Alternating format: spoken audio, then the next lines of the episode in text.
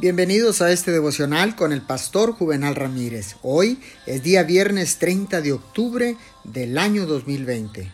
La palabra dice en Primera de Corintios capítulo 8, verso 6, para nosotros no hay más que un solo Dios, el Padre, de quien todo procede y para el cual vivimos, y no hay más que un solo Señor, es decir, Jesucristo, por quien todo existe y por medio del cual vivimos. Aquellos que aportan o dan finanzas no necesariamente oran. Uno de los males del movimiento misionero actual yace precisamente en esto. El dar o aportar finanzas es apartado de la oración. La oración recibe poca atención, mientras que el dar sobresale. Quienes oran serán movidos para dar y aportar finanzas para el reino.